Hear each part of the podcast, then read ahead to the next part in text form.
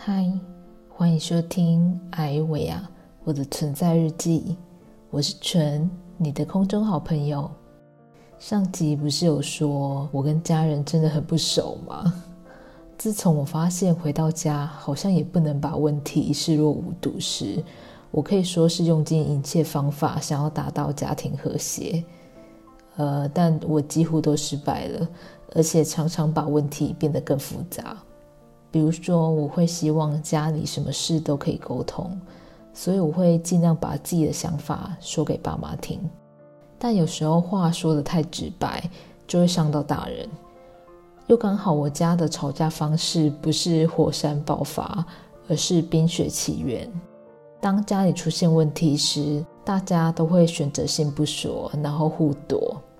我印象很深刻的是，有一阵子我妈对我的关心超出我可以承受的量，我就对她说：“我需要个人的空间。”这句话对我来说是自然不过的事，但对我妈来说火力还是太强了，导致我妈连续避开我很多天，直到她心中的疙瘩消失为止。因为每次我讲错话，我妈就会伤心躲山洞，然后又要花很多天去等她走出来。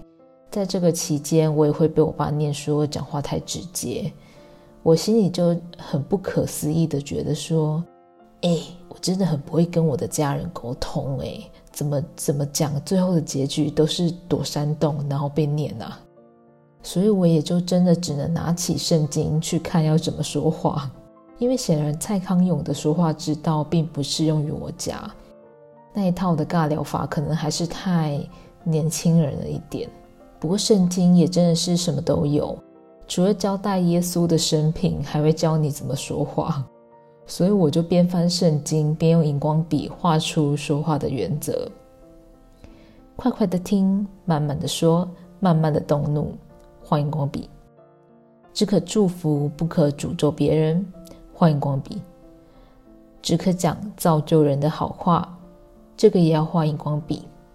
其实要细翻圣经，应该有更多的建议，但我印象比较深刻的好像就这几个吧，所以我就用圣经中这几个大项的原则来练习与家人相处，结果还真的比较有用一点。比如说我在谈吐上的改变，就比较多是选择说鼓励的话，多过比较母汤的话。真的无话可说，或是快要讲母汤的话的时候，我就选择微笑。除此之外，在这个期间，我也尝试多观察家人的优点，把自己的感觉放下，或是去找一些共同的兴趣或嗜好一起做。渐渐，家里的氛围就改变了。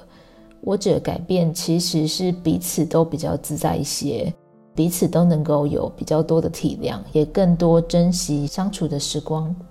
以上就是我的家庭改变，短短的分享给大家。希望大家这礼拜也是家和万事兴哦！真的很冷，请大家要多穿一点。爱你们，拜。